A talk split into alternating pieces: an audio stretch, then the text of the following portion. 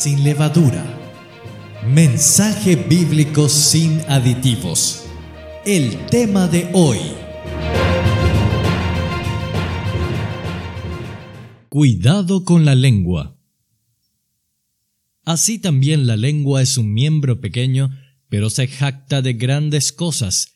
He aquí cuán grande bosque enciende un pequeño fuego, y la lengua es un fuego, un mundo de maldad. La lengua está puesta entre nuestros miembros y contamina todo el cuerpo, e inflama la rueda de la creación, y ella misma es inflamada por el infierno. Santiago 3, 5 y 6.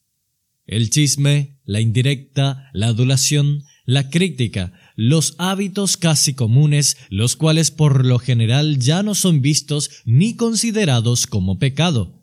Seremos más sensibles para reconocer nuestros errores si recordamos los errores que cometemos al hablar. Posiblemente llegaremos a entender cuáles son las motivaciones carnales que promueven estos tipos de comunicación. El chisme.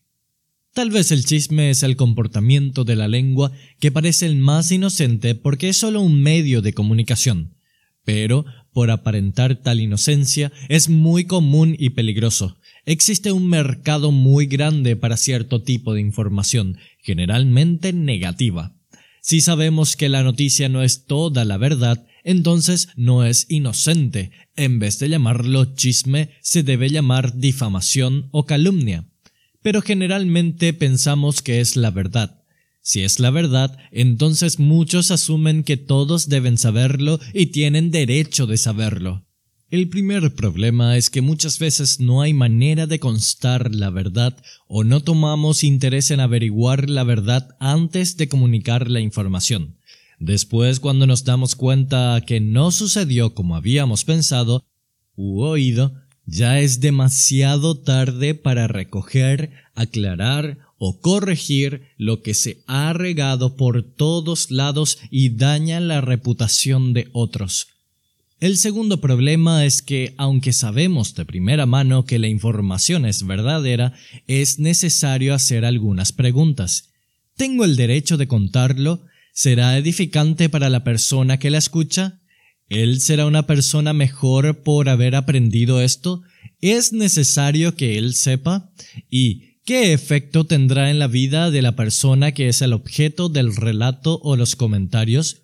¿Le ayuda que otros sepan? ¿Le respetan más? ¿Le confían más? ¿Compartir la información contribuye a resolver el problema? ¿O posiblemente hace más grande y complicado el problema?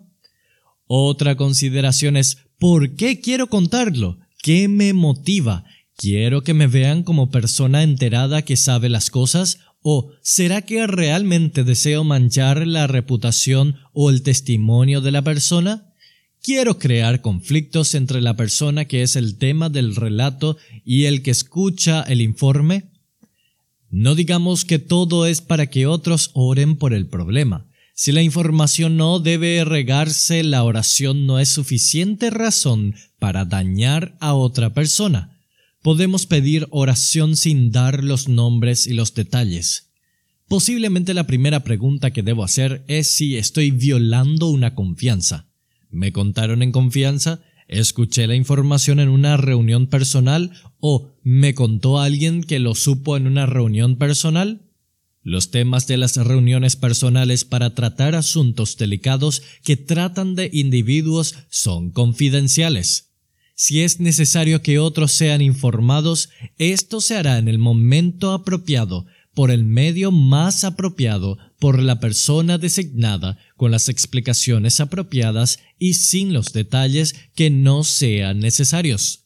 No somos los dueños de esta información con derecho de divulgarla a otros. Aún contarlo a una persona muy cercana arriesga que llegue a otros y haga mucho daño. Un principio bíblico que debe guiarnos y frenarnos es que somos celosos por la reputación de Jesucristo y de su cuerpo. El hablar que daña el testimonio de un hermano en Cristo daña a todo el cuerpo. Somos perjudicados nosotros mismos porque somos miembros los unos de los otros. lo más importante es que daña el nombre de Dios. Hace algunos años surgió un problema en una congregación cristiana, un problema que amenazaba dividir la iglesia.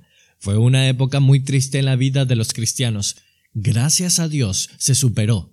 Sin embargo, el momento más triste fue cuando miembros de la iglesia lo habían contado a no cristianos en la comunidad y ahora ellos tenían otra excusa para no escuchar el mensaje del amor y sacrificio de Jesús. Dice Santiago 4:11, Hermanos, no murmuréis los unos de los otros. El que murmura del hermano y juzga a su hermano, murmura de la ley y juzga a la ley. Pero si tú juzgas a la ley, no eres hacedor de la ley, sino juez. Cuando Santiago exhorta, hermanos, no murmuréis los unos de los otros, podría traducirse, no habléis mal los unos de los otros. La regla general debe ser, si es una información negativa, no debemos hablar nada del asunto. Pero uno dirá, en algunos casos es mi responsabilidad informar lo que pasó.